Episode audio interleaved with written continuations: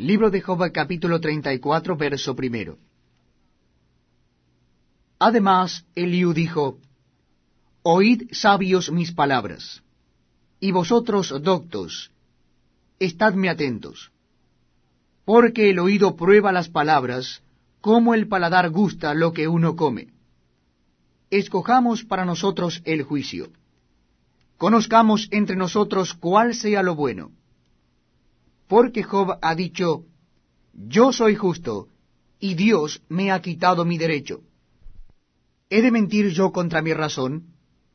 Dolorosa es mi herida sin haber hecho yo transgresión.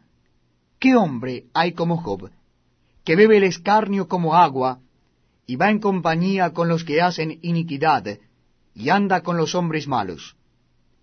Porque ha dicho, de nada servirá al hombre el conformar su voluntad a Dios. Por tanto, varones de inteligencia, oídme. Lejos esté de Dios la impiedad y del Omnipotente la iniquidad, porque Él pagará al hombre según su obra, y le retribuirá conforme a su camino. Sí, por cierto, Dios no hará injusticia, y el Omnipotente no pervertirá el derecho. ¿Quién visitó por él la tierra? ¿Y quién puso en orden todo el mundo?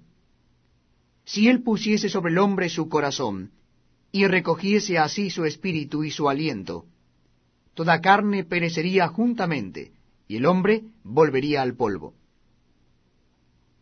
Si pues hay en ti entendimiento, oye esto.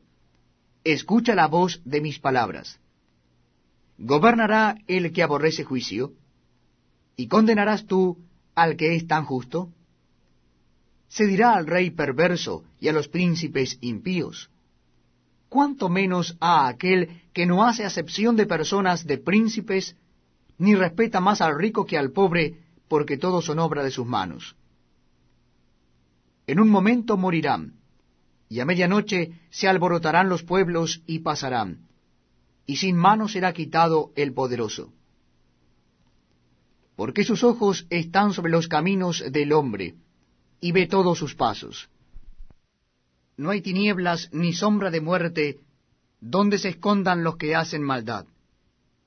No carga, pues, él al hombre más de lo justo, para que vaya con Dios a juicio. Él quebrantará a los fuertes sin indagación, y hará estar a otros en su lugar. Por tanto, él hará notorias las obras de ellos cuando los trastorne en la noche y sean quebrantados. Como a malos los herirá, en lugar donde sean vistos.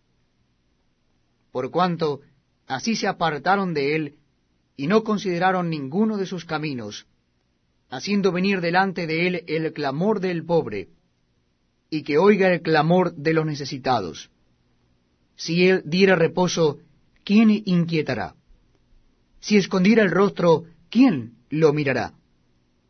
Esto sobre una nación y lo mismo sobre un hombre, haciendo que no reine el hombre impío para vejaciones del pueblo. De seguro conviene que se diga a Dios, he llevado yo castigo, no ofenderé ya más. Enséñame tú lo que yo no veo, si hice mal, no lo haré más. ¿Ha de ser eso según tu parecer? Él te retribuirá, ora rehuses, ora aceptes, y no yo. Di, si no, lo que tú sabes. Los hombres inteligentes dirán conmigo, y el hombre sabio que me oiga, que Job no habla con sabiduría y que sus palabras no son con entendimiento. Deseo yo que Job sea aprobado ampliamente, a causa de sus respuestas semejantes a la de los hombres inicuos.